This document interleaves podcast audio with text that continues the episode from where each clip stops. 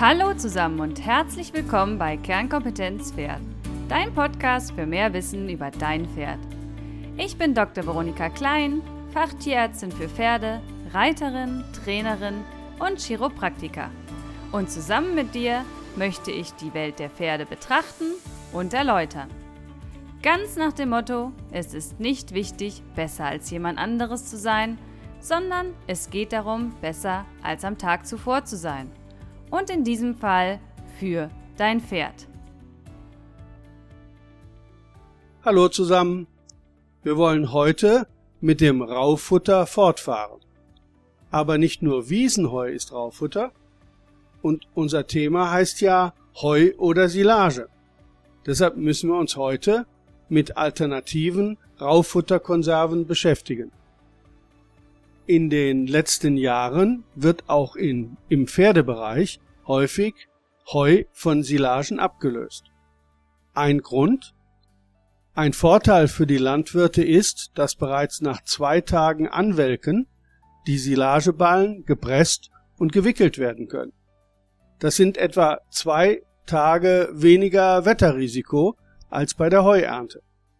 Aber Silage ist nicht gleich Silage. Wenn überhaupt, suchen wir für Pferde eine Silage als Raufutter. In der landwirtschaftlichen Nutztierhaltung wird Grassilage meist aus früh geschnittenem, blattreichem, nur leicht angewelktem Grünfutter eingesetzt. Solche Grassilagen sind aufgrund des geringen Rohfasergehaltes natürlich kein Raufutter. Aufgrund ihres hohen Eiweißgehaltes und hohen Restfeuchte von 60 bis 65 Prozent sind sie auch nur für die Wiederkäuerfütterung geeignet.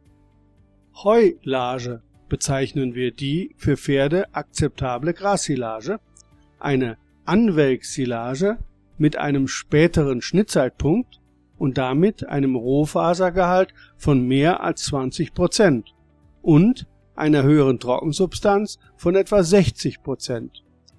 Dies fordern wir ja für Raufutter. Heulagen sind eine gute Alternative, zumindest für schlechtere Heuqualität. Sie wird von Pferden in der Regel gerne gefressen. Heulage ist nicht nährstoffreicher als Heu. Der Nährstoffgehalt wird ja durch den immerhin noch 30 bis 40 prozentigen Wassergehalt verdünnt. In der Pferdefütterung und nicht nur für Pferde, die unter Stauballergie leiden, gewinnt sie zunehmend an Bedeutung und konkurriert mit dem traditionell üblichen Heu. Ein weiterer Vorteil Zucker und auch die Zuckerverbindung Fructan im Gras, beide mitverantwortlich für die Hufreheerkrankung, über die ja Veronika in der letzten Episode berichtet hat, werden durch die Milchsäuregärung abgebaut und unschädlich gemacht. Aber genau wie beim Heu spielt die Qualität eine sehr große Rolle. Eine gute Heulage ist nur durch eine geeignete Erntetechnik und Lagerung zu erreichen. Im Gegensatz zu Heu ist ein deutlich festeres Pressen notwendig, um eine gute Verdichtung und damit den Luftausschluss sicherzustellen. Als zweites muss gilt ein sicherer, luftdichter Abschluss durch eine geeignete, absolut luftdichte, am besten mehrfache Folieneinwicklung. Dadurch werden Milchsäurebakterien gefördert und schädliche Mikroorganismen, zum Beispiel Schimmelpilze und Fäulnisbakterien unterdrückt. Nur so wird durch die Gärung Milchsäure gebildet, die das Futter bei einem pH-Wert von 3 bis 4 einsäuert und haltbar macht. Der Silierprozess kann durch Silierhilfsstoffe unterstützt werden. Der pH-Wert der Nahrung selbst sagt aber nichts über ihre Säure oder basenbildenden Eigenschaften aus. Milchsäure wirkt regulierend im Säurebasenhaushalt und hilft, ein gesundes Dickdarmmilieu zu erhalten. Ein zu geringer Pressdruck ermöglicht Lufteinschlüsse, unerwünschte Keime überleben und vermehren sich. das Siliergut verdirbt. Ein weiteres Problem ist die Beschädigung der Folie. Tritt Luftsauerstoff in das Siliergut ein, kommt es zu einer raschen Vermehrung von Hefen und Fäulnisbakterien. Die konservierende Milchsäure wird abgebaut, was zum Verderb führt. Die Heulageballen können nicht mehr verwendet werden. Auch angebrochene Ballen sollten temperaturabhängig innerhalb von etwa zwei Tagen aufgebraucht werden. Auch oder besser besonders bei Silagen ist eine strenge Qualitätsbeurteilung notwendig. Der Geruch spielt eine große Rolle, da hiermit der Gärverlauf beurteilt werden kann. Silagen sollten aromatisch und leicht säuerlich riechen. Riecht die Silage nach Butter oder Essigsäure oder sogar verbrannt, ist die Gärung misslungen. Schimmel oder starke Verunreinigungen sowie jauchiger oder widerlicher Geruch sind leicht zu erkennen und ein Anzeichen einer verdorbenen Silage. Die Pflanzenteile müssen, wie beim Ausgangsmaterial, noch gut erkennbar sein. Form- und Farbveränderungen nach grau, braunschwarz bis grauschwarz sind Merkmale eines Verderbs durch Fehlgärung oder durch Fehler bei Ernte und Lagerung. Aber findet man im Ballen Reste eines Tierkadavers oder riecht er streng nach Buttersäure bzw. Fäulnis, muss der Ballen komplett verworfen werden. Bei zu langsamer oder unzureichender Einsäuerung besteht die Gefahr, dass sich in Kadavern Clostridien vermehren, Bakterien, die das sehr gefährliche Gift namens Botulin bilden. Eine gelungene Grassilage wird nach einer Angewöhnungszeit von den meisten Pferden gerne gefressen und vertragen. Nur etwa zehn Prozent der Pferde reagieren auch bei guter Qualität mit Kotwasser. Dennoch ist eine staubfreie Silage besonders für heustauballergische Pferde COB eine sehr große Hilfe. Neben der Grassilage wird auch Maissilage eingesetzt, für die aber die gleichen Anforderungen an Ernte, Lagerung und Qualität gelten. Der Vorteil der Maissilage, sie ist eiweißarm und energiereich. Die Maisstärke der Maissilage wird leichter verdaut als die aus Körnermais. Eine Maisilage von guter Qualität kann mit zwei bis drei Prozent des Körpergewichts pro Tag zu Heu gefüttert werden. Abweichungen, wie zum Beispiel das ungünstigere Calcium-Phosphor-Verhältnis, muss mit einem geeigneten Ergänzer ausgeglichen werden. Maisilage wird in der Regel in Fahrsilos gelagert und das Problem in der Praxis ist die Entnahmemenge.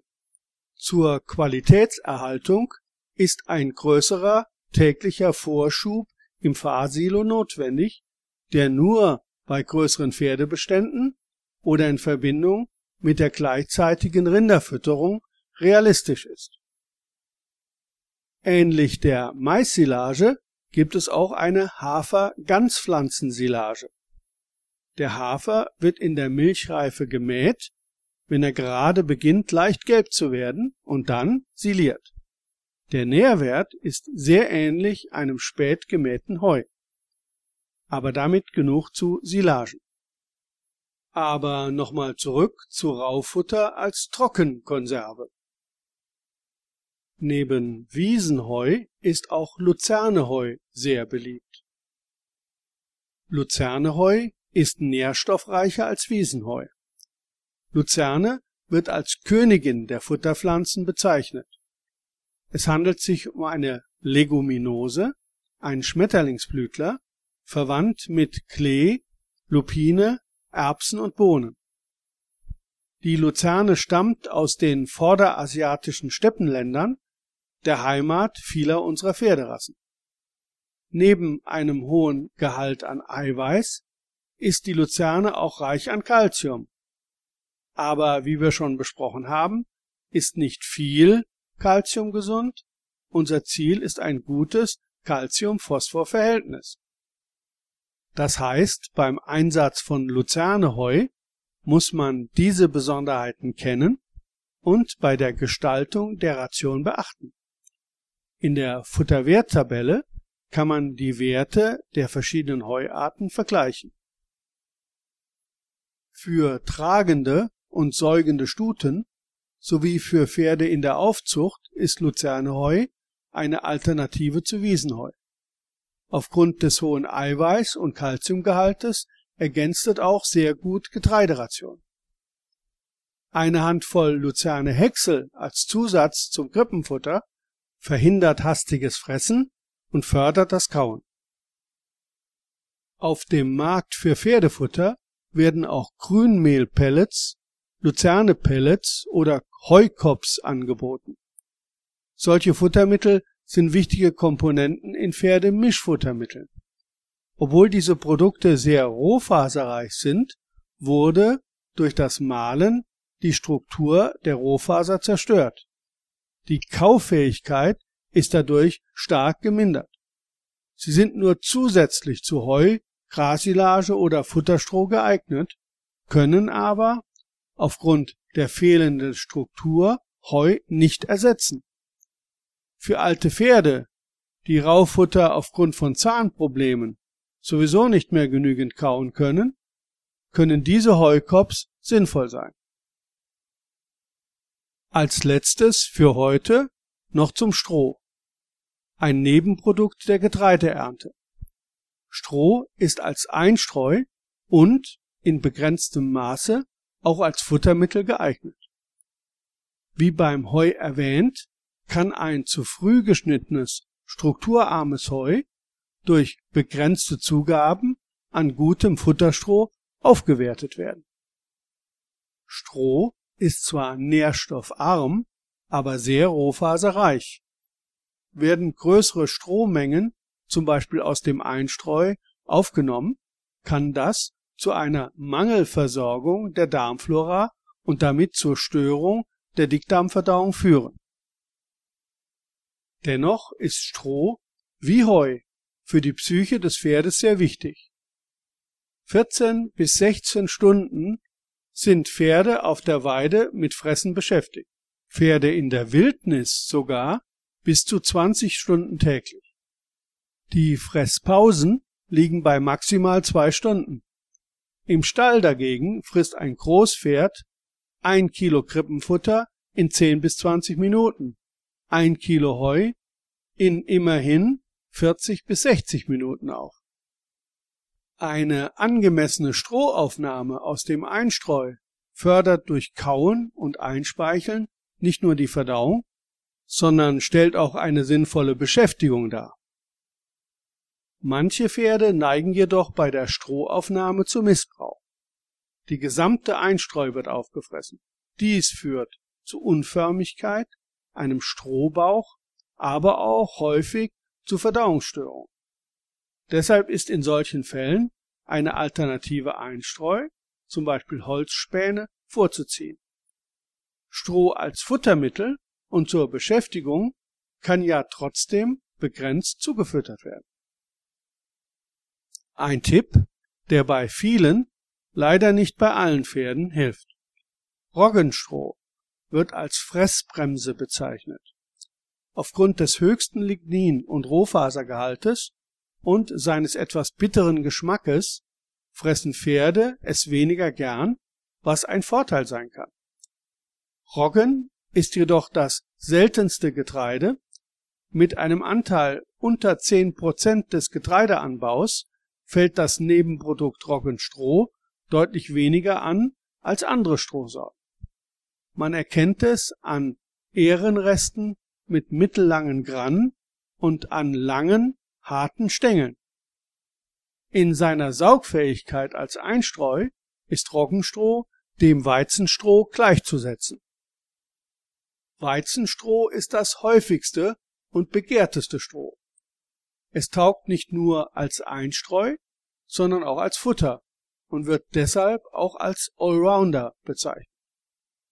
Bei geeigneter Qualität ist es goldgelb, aber meist recht kurzhalmig.